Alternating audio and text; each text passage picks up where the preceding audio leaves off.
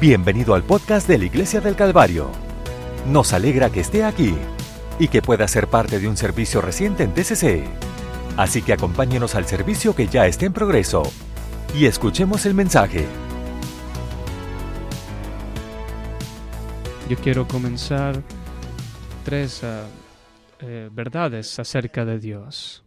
Simple mensaje, pero que lo que yo creo acerca sobre Dios y lo que tú crees acerca de Dios importa lo que importa de cómo tú interactúas o cómo crees acerca de Dios.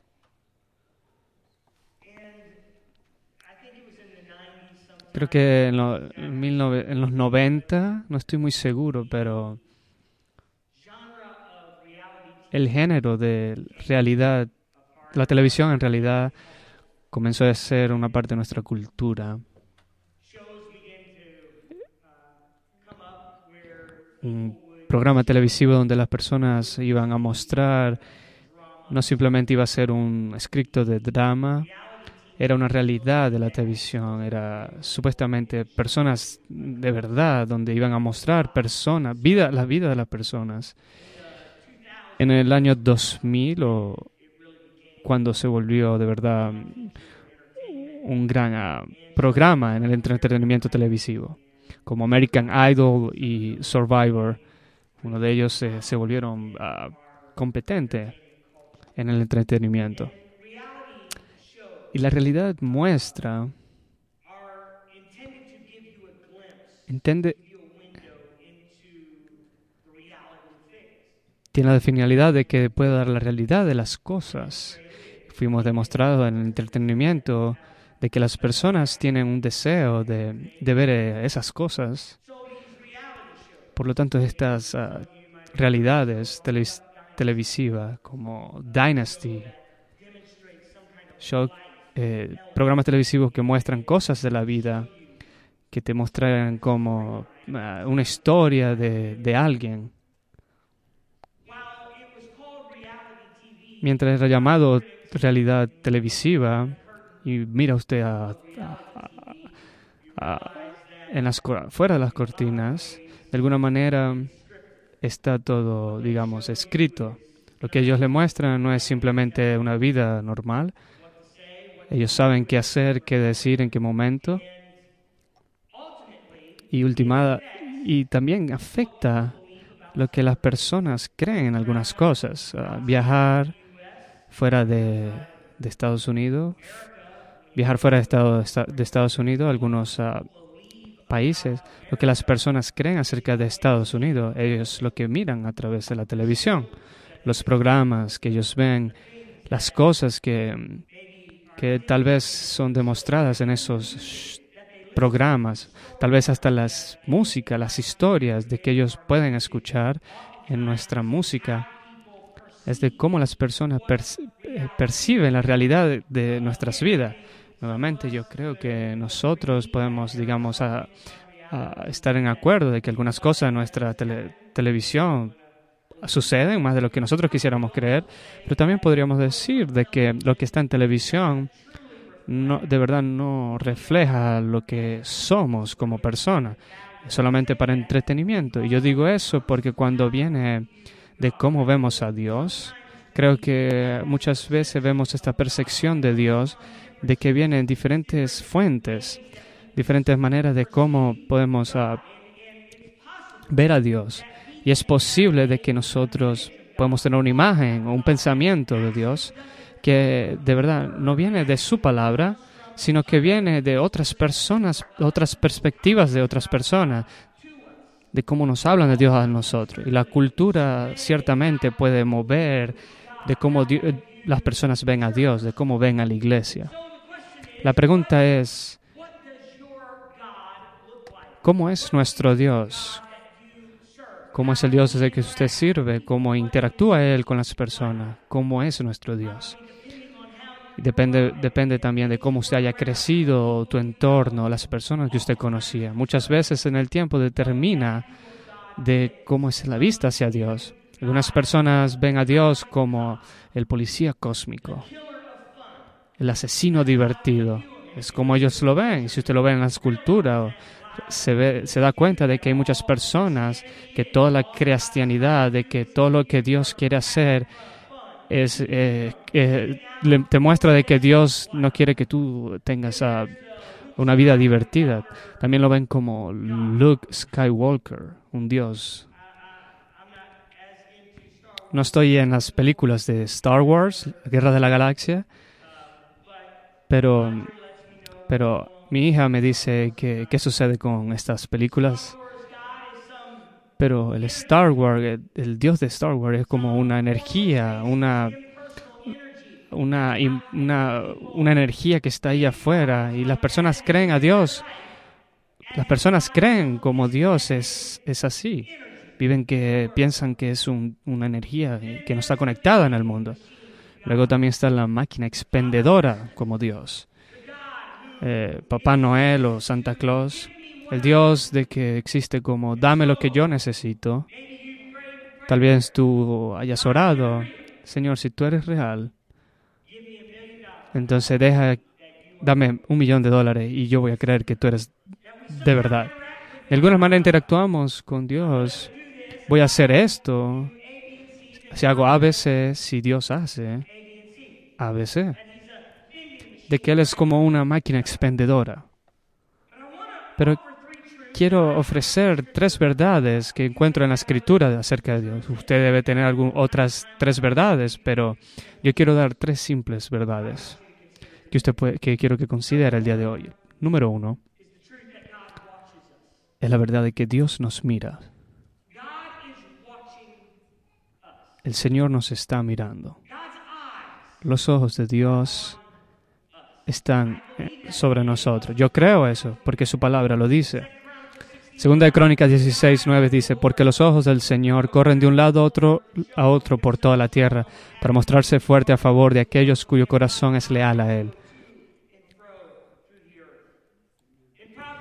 En Proverbios 15, 3 dice, los ojos del Señor están en todo lugar, vigilando a los malos y a los buenos.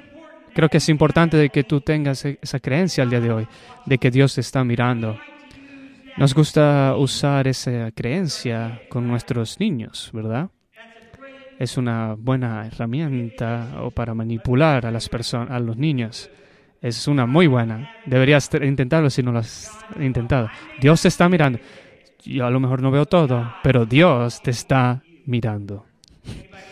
¿Alguno de ustedes lo ha usado? Soy el único aquí, el padre que lo ha usado, el hermano John.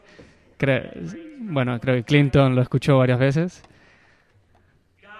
Dios está mirando. Creo que es importante de que nosotros creamos eso, de que Dios está mirando, de que Dios está tomando atención, de que no vivimos solo esta vida desconectados de la atención de Dios, de que Dios está atento de las cosas que hacemos, de cómo interactuamos en el mundo. Creo que es muy importante de que tú y yo entendamos que fui a Singapur, a Singapur muchas, muchas veces en los últimos años y una de las cosas que me di cuenta, estaba eh, trotando en la ciudad y em, me di cuenta de que llegué a esta eh, en estas calles había muchas cámaras, todas partes. No había un lugar donde yo fui que no vi una cámara quién sabe cuántas cámaras. No me di cuenta que estaban allí, pero estaban mirando. Todas las personas los que hacen. Y me encanta Singapur, pero ellos están mirando. Creo que es importante de que tengamos esa perspectiva de que Dios está tomando, está atento. Creo que es importante las decisiones que tomamos, las cosas que decimos, cómo interactuamos con las personas, de que Dios sí está mirando. Y creo que hay personas que eh, paran aquí en su relación con Dios. Dicen, ¿sabes qué? Yo creo que Dios está mirando, pero ellos simplemente siguen adelante. Pero quiero añadir a eso, de que Dios está mirando, yo lo creo, pero no creo que Dios es solamente un espectador en nuestras vidas. No creo que esa es su existencia y que, que su interacción con nosotros es simplemente mirarnos. La segunda verdad que yo quiero mencionarles es que Dios no simplemente te está mirando, sino que te conoce. Dios sabe quién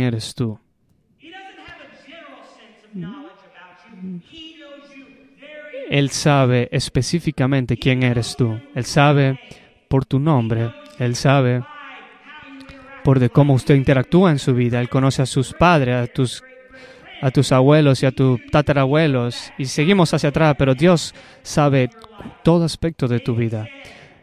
David en Salmos dice, para, oh Señor, me has examinado y me has conocido.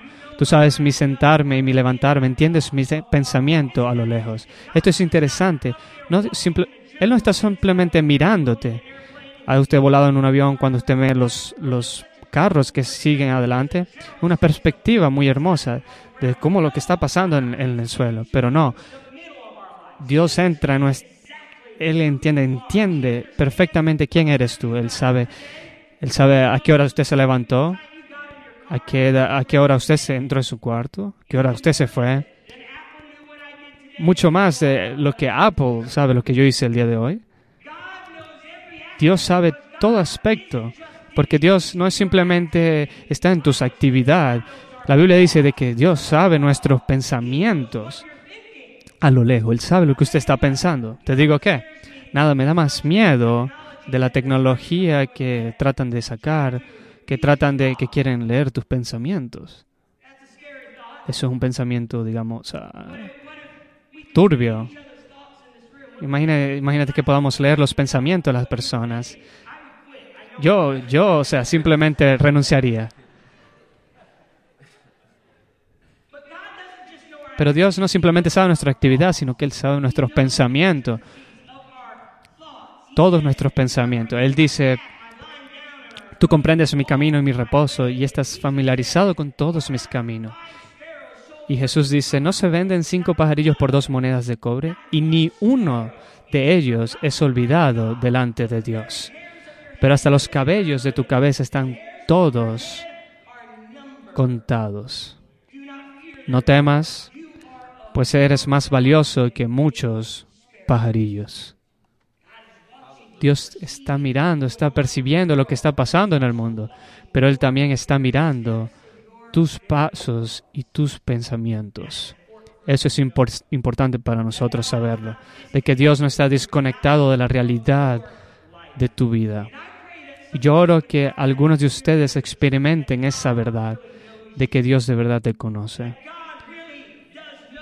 de que Dios de verdad, de todas las billones de personas que existen en el mundo, que Dios actualmente conoce tu nombre.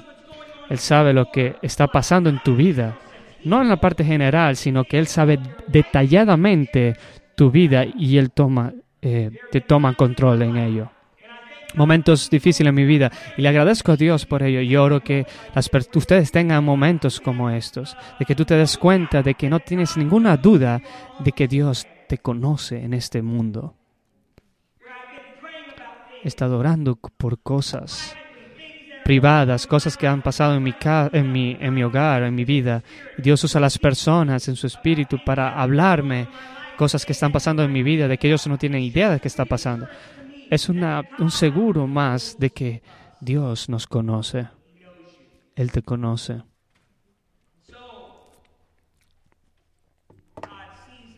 El Señor nos ve, el Señor nos, nos, nos conoce. Pero Dios es más que ese director de la escuela que sabe quién eres tú, que tiene los archivos de los accidentes, de todas las cosas que hiciste mal. Cuando tú caminas en la escuela y puede llamarte por nombre, puede decir hola, pero sabe que Él te está archivando solo en casos pero Dios es más que eso. Y la tres cosas, y la última cosa de la verdad de Dios que yo quiero que usted sepa, es que Dios te ama.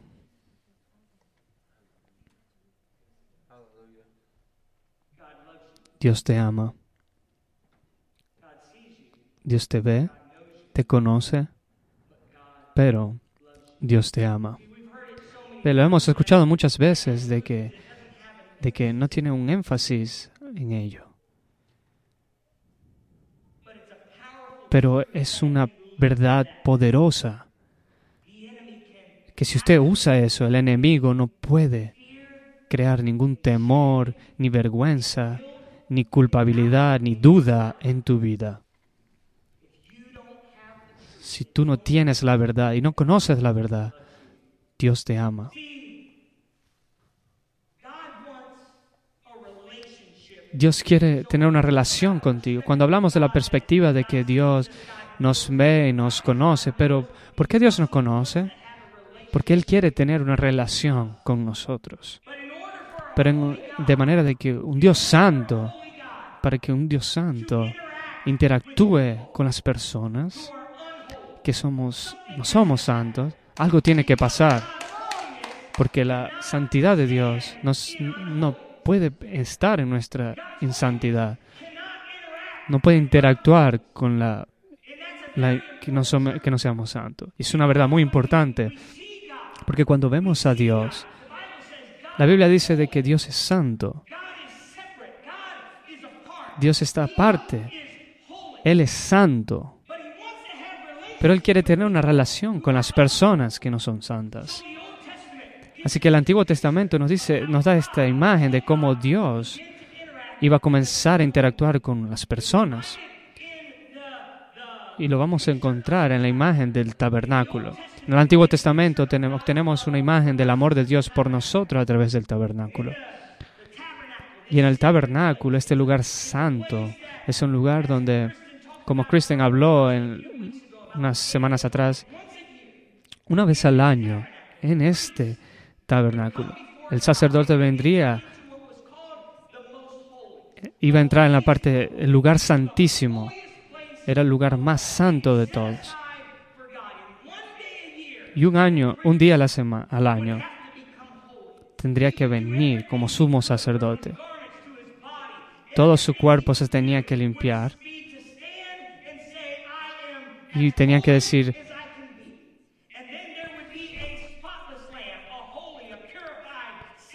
También se sacrificaba el sacrificio donde tenía que llevarlo en el tabernáculo y, llevarlo al lugar santísimo. Y él se iba a estar allí una vez al año, estar allí en este lugar santísimo. Iba a interactuar con un Dios santo. Dios iba a quitar ese el pecado de las personas. Le iba a decir, ¿sabes qué? No voy a juzgarte en este año, no voy a, juzgarte en este año, pero todo resta en una persona para que sea santa, en un individuo que iba a decir de que ellos son tan santos como pueden serlo y que había un sacrificio que era puro y santo.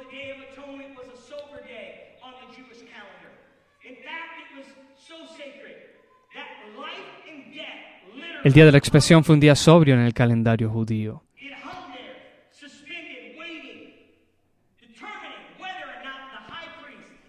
Esto determinaba si el sumo sacerdote era santo o no. Ese día vendría y ese sumo sacerdote iba a entrar y el, Dios Santo iba a interactuar con las personas. Cuando viene del lugar santísimo, hemos hablado acerca del tabernáculo, ha escuchado acerca de ello. Es en el tabernáculo que había varias salas que estaba dentro de la, de la tienda.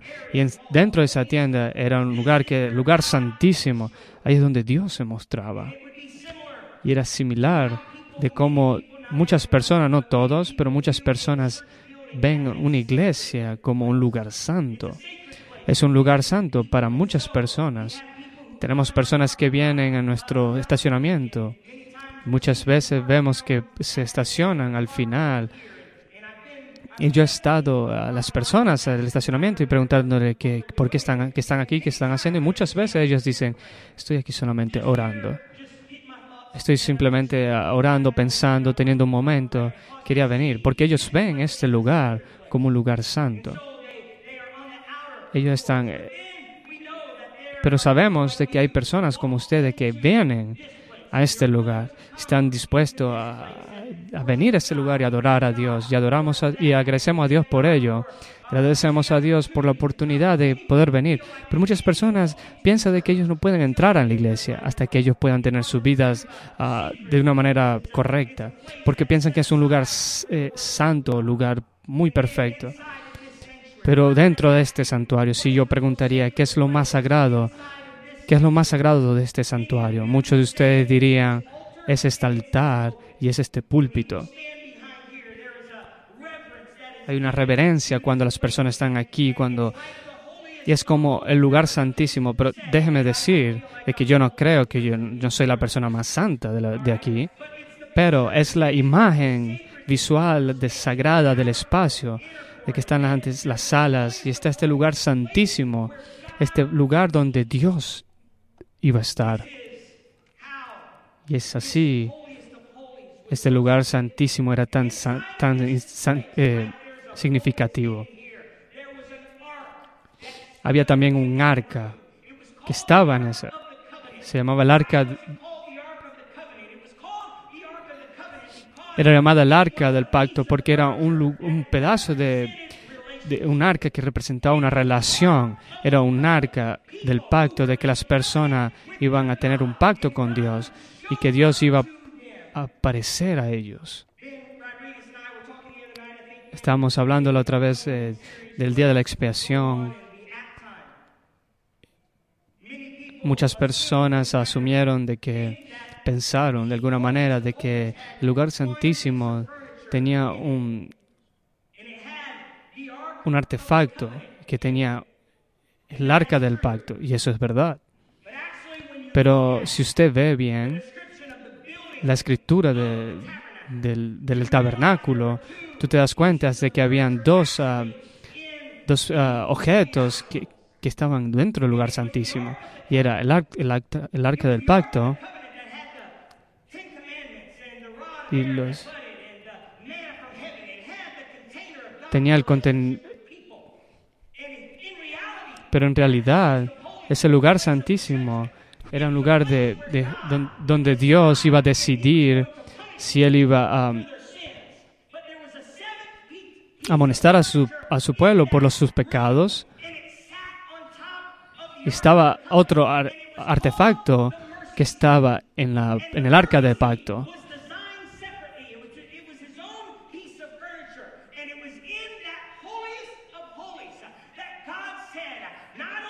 Pero estaba este otro artefacto que estaba encima del arca del pacto, sino que Dios decía, voy a proveer mi, mi santidad para que pueda descender a un lugar santo para las personas.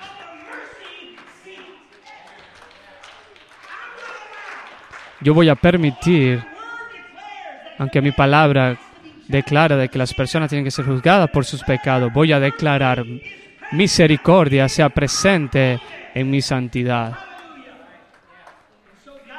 Así que Dios permite con esa sangre, por ese sacrificio que se ha aplicado a esa misericordia, a ese plato de misericordia. Dice, estoy haciendo una manera para que un Dios santo pueda conectarse con las personas. Exactamente como Cristo representa esa, toda esa imagen. Él era nuestro sumo sacerdote y Él era nuestro cordero inmolado. Un hombre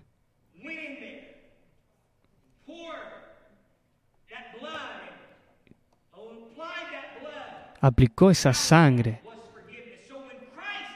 Cuando Cristo estuvo en la cruz, el, como el sumo sacerdote y, el, y, como el, y como el cordero, ¿qué pasó en el templo? El velo se rompió en el tabernáculo. Y Dios dice, no solamente estoy allí mirando o sabiendo quiénes son ustedes, pero voy a hacer posible para que un Dios santo tenga una relación con todos. Yo voy a hacer lo posible.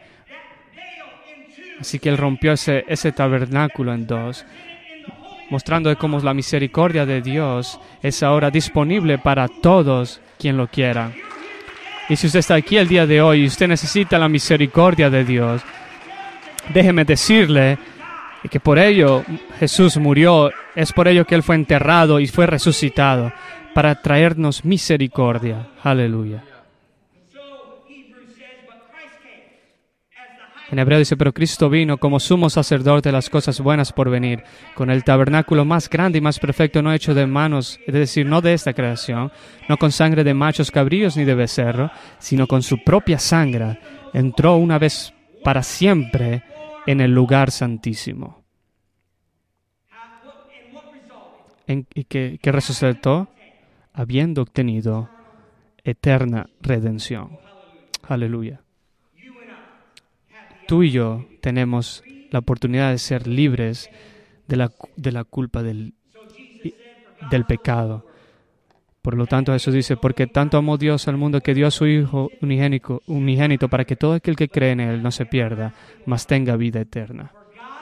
Porque Dios no envió a su Hijo al mundo para condenar al mundo, sino para que el mundo sea salvo por medio de Él. Es por ello que Dios vino, no para condenar al mundo, sino para que la misericordia de Dios fuera algo que sea aplicable para todos los humanos. Dios, por lo tanto, eligió expresar su amor para nosotros. Por lo tanto, David dice en Salmos, el Señor es misericordioso y clemente, lento para la ira y grande en misericordia. No siempre luchará con nosotros ni guardará su ira para siempre no nos ha tratado según nuestros pecados. En otras palabras, no, no nos ha dado lo que nosotros merecemos, ni nos ha castigado según nuestras iniquidades. Porque como la altura de los cielos sobre la tierra, grande es su misericordia para con los que le temen. Tan lejos como está el oriente del occidente, lejos ha alejado a nosotros nuestras transgresiones. Como un padre se compadece de sus hijos, así el Señor se compadece de los que le temen, porque Él conoce nuestro marco. Él te conoce. Y Él sabía de que había una capacidad en tu vida de pecado, pero Él dijo, voy a hacer la manera de la misericordia reina en tu vida. En cuanto al hombre, sus días son como la hierba, como flor del campo, así florece, porque el viento pasa sobre ella y se va, y su lugar no se acuerda más de ella. Pero la misericordia del Señor, la misericordia del Señor, es desde la eternidad para siempre. Desde la eternidad para siempre. Es una gran esperanza para mí. Es una gran esperanza para mí. Muchas gracias a Dios por su misericordia. Mientras estoy culminando este, este mensaje, cuando consideramos la misericordia, hay una característica en la escritura de que eh, se refleja un poco acerca de la misericordia. Y sobre Jonás. Vemos un hombre que no solamente experimentó la misericordia de Dios, sino que ayudó a llevar la misericordia de Dios a otros, incluso si se mostraba, eh, digamos, que no lo quería hacer. Pero cuando vemos a Jonás, Dios trató de decirle que fuera a predicar a esta ciudad llamada Nínive. Quería que él hablara a esta persona, a esta ciudad débil. Y él no quería. Eh, Jonás no quería predicar en esta ciudad, de hecho, tanto así de que él se montó en un barco con paganos y dice, no lo, no lo voy a hacer. Pero ¿qué sabía Jonás? ¿Y por qué no quería predicar en la ciudad de Nínive? ¿Por qué no quería predicar esta ciudad? Le voy a decir por qué. Porque él sabía algo acerca de Dios. Él sabía algo acerca de Dios. ¿Qué es lo que Jonás sabía acerca de Dios, de que le hizo decir, no quiero predicar a estas personas? Ven, Jonás odiaba a estas personas, los odiaba. Y algunos ah, creen de que ellos ah, mataron a su familia y por eso tenía esta rabia por ellos. Y Jonás sabía algo acerca de Dios que, que le hizo decir que no quería hacerlo. En Jonás 4.2 dice, por tanto, oí antes a Tarsis, porque sé que tú eres Dios misericordioso, lento para la ira y abundante en misericordia, que se abstiene de hacer daño. La razón que él no quiso predicar a esas personas es porque él sabía de que Dios le iba a perdonar. Su odio para ellos era tan fuerte, lo odiaba tanto, de que él dice, no quiero predicar porque yo sé algo acerca de Dios. Y yo les digo el día de hoy, usted tiene que tener en cuenta esto acerca de Dios. Dios es misericordioso, es lento para la ira. Está full de, está lleno de amor, es un Dios misericordioso. Y el enemigo trata de convencernos de que Dios no le importa, de que Dios nos odia, de que Dios no nos quiere. No, amigo mío, eso es una mentira del enemigo. Servimos un Dios que nos ama, que es amoroso, y Jonás sabía, él sabía. Yo no lo quiero hacer porque yo sé cómo Dios es han tenido esas personas en esa vida de que ellos, tú sabías que iban a hacer lo que iban a, y que tú ibas a, esas personas que iban a ser exitosas y tú no ibas a hacer nada. Jonás sabía, este es un Dios que, que servimos. Usted sabe la historia, Jonás se monta en ese bote y muchas veces quiero añadir, añadir algo acerca de la misericordia. Muchas veces pensamos en la misericordia como el momento, nos perdona nuestros pecados en ese momento y esa es misericordia. Pero yo quiero añadir algo más acerca de la misericordia. Porque cuando Jonas entra en ese barco, en esa tormenta viene, estamos asustados, no sabemos qué vamos a hacer. Jonás sabía que esa, es, esa tormenta es por, de parte de Dios. Me tiraron al océano y un gran pez Vamos a, usar la palabra bíblica. Un gran pez lo traga Jonás. Yo creo que es una ballena azul. Esa es mi, mi opinión profesional. En mis estudios de ciencia y biología, las ballenas azules, usted puede poner hasta tres eh, buses escolares en una ballena azul. Así que lo tiran al océano y es tragado por una ballena. Pero lo que yo entiendo acerca de la misericordia es esto. No solamente es un evento, un evento donde Dios perdona. La misericordia muchas veces afecta nuestras direcciones, nos anima, nos... A veces la misericordia es difícil, porque cuando tú consideras la misericordia que Dios le dio a Jonás, esa tormenta fue misericordia. Esa tormenta fue misericordia. De que ese océano fue también misericordia. Ese, ese pez fue una misericordia. No parecía una misericordia al momento, pero era misericordia de Dios diciendo, no, no, no, para, para. Y finalmente vemos en Jonas 2.10, entonces el Señor habló al pez y vomitó a Jonás en tierra seca. El vómito era la misericordia de Dios. ¿Puedo escribir eso ahí abajo? Pero la misericordia no simplemente es el perdón, muchas veces es la interacción de Dios que nos detiene. Dice un momento, esto no está bien. En, en los 1970 mi papá se fue de la iglesia casi a los 18 años de edad por muchas ah, circunstancias. He hablado acerca de ello, pero él se fue de la iglesia a los 18 años. Cuando él entró a los 20 años, el Señor estaba tratando con él, tratando de eh, renovar, levantarlo. Y no era de verdad eh, dando todo para el Señor. Así que en el 1977 fue donde yo nací.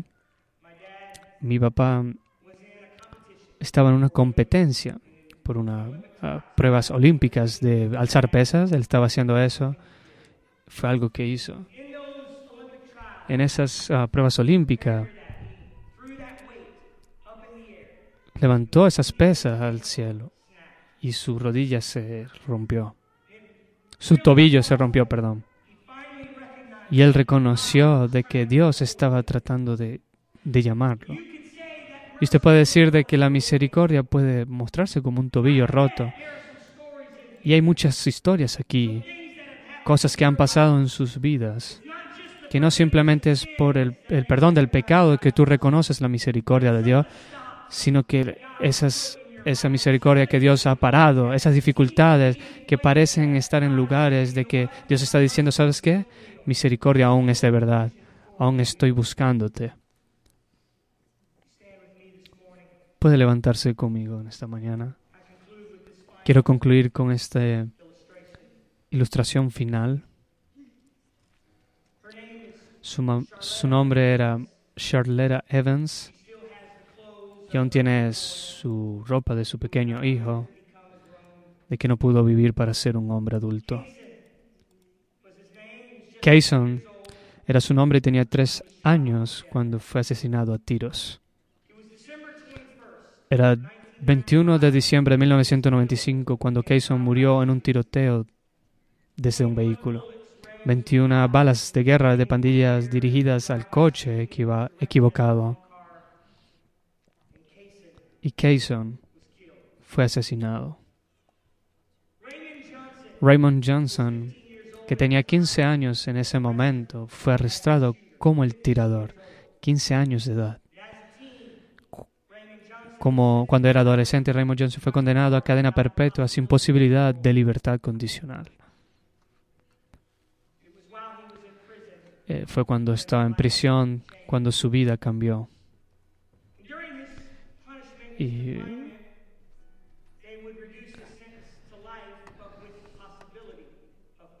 el castigo se cambió posteriormente a cadena perpetua, pero ahora con posibilidad de libertad condicional. Pasaron los años a través de una serie de eventos. Charlera Evans aceptó conocer a Raymond. La mamá de este niño de tres años quiso conocerlo. Ellos hicieron una cita y se encontraron en la prisión. Durante ocho horas se reunían, duraron más de ocho horas hablando, sin ninguna duda que era algo emocional. Pero luego de esas ocho horas, la mamá de ese niño de tres años salió de esa prisión y tomó una gran decisión. Voy a perdonar a Raymond. Pero el perdón y la misericordia no fue solo una declaración que hizo la prensa, sino que al final de su reunión, ella dijo, tomé su mano. Quería tocar las manos de la persona responsable de quitarle la vida a mi hijo. Quería tocarlo para que fuera real para mí de que yo lo perdoné. Ella lo miró a los ojos y te perdono, le dijo. Pero ella hizo algo más que para mí es asombroso y algo que de verdad toca mi corazón. Dice, salí de allí abrazando a Raymond y lo acepté como mi hijo. Ella dijo, realmente puedo decir que amo al joven y lo amo lo suficiente como para tomarlo como un hijo y cuidarlo. Un reportero le preguntó, ¿cómo puedes aceptar al asesino de tu hijo como tu hijo ahora? Ella dijo, no quería que él sufriera más porque tenía un agujero en el corazón por quitarle la vida a mi hijo. Así que dos veces a la semana se hablaban por teléfono, va y lo visita y le da el dinero. Eso es más allá de la, la razón humana, pero es el mejor ejemplo, lo más cercano de cómo Dios nos ama a nosotros. Tú y yo, como mencioné la semana pasada, hemos hecho todo lo posible éramos enemigos de Dios. Pero Dios dijo, mientras ustedes eran pecadores, yo morí por ustedes. Porque Dios moriría por nosotros, porque Dios nos amaría, porque Jesús moriría por nosotros, porque Él quería una relación con nosotros. Él nos iba a invitar a su familia, como hablé la semana pasada.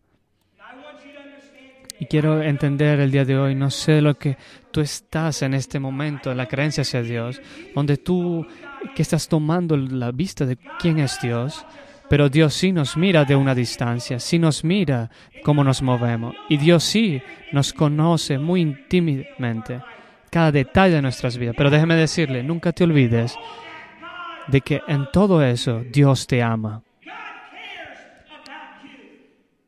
Dios te tiene en cuidado.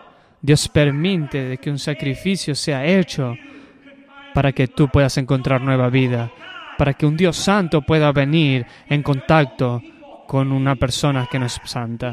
Y Él nos puede decir, sé santo porque yo soy santo.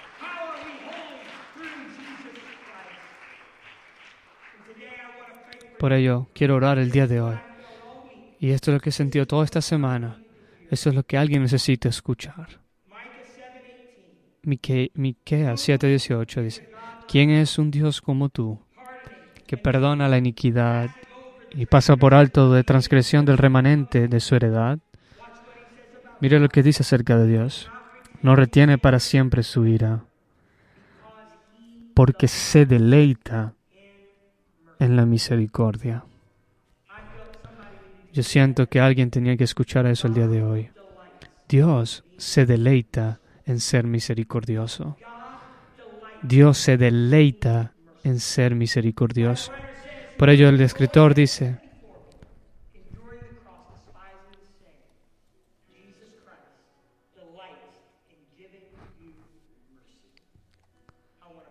Quiero orar para usted el día de hoy. Dios, venimos a ti en este momento. Venimos a ti, Señor, con diferentes perspectivas de quién eres, de cómo tú interactúas con nosotros. Muchas personas, Señor, en esta habitación han tenido diferentes problemas en sus vidas. Algunas que han sido de daños en cuanto a la iglesia, personas también que supuestamente eran santas. Pero yo oro, Señor, oro, Señor, de que tú vas a demostrar tu amor en este lugar, de que tu misericordia va a estar presente para aquellos que tal vez están pensando de que usted está distante, de que no te importa, Señor. Te pido, Señor, de que tú puedas, que ellos puedan caminar y puedan sentirte cerca, Señor. Tú los estás llamando a una relación contigo. Tal vez a alguien que ha sido distante a ti, como mi padre, Señor. Tú le estás buscando en esta hora. Estás llamándole, diciéndole, aún te amo, hijo aún me importas. Por eso fui a la cruz para poder amarte y, mostrarte misericordia. Oro que tu misericordia, Señor, se llene en este lugar como un, como un río. Que se mueva, Señor, aleluya, en este lugar. Este podcast fue presentado por la Iglesia del Calvario en Cincinnati, Ohio. Para obtener más información sobre la Iglesia del Calvario, visite nuestro sitio web en www.thecalvarychurch.com. Considere acompañar a nosotros para un servicio donde encontrará personas amables, música de alta energía y predicación y enseñanza transformativos para la vida desde una visión bíblica del mundo. Puede encontrar nuestro podcast en iTunes, Google Play o en nuestro sitio web en www.thecalvarychurch.com. Hasta la próxima. Gracias por escuchar.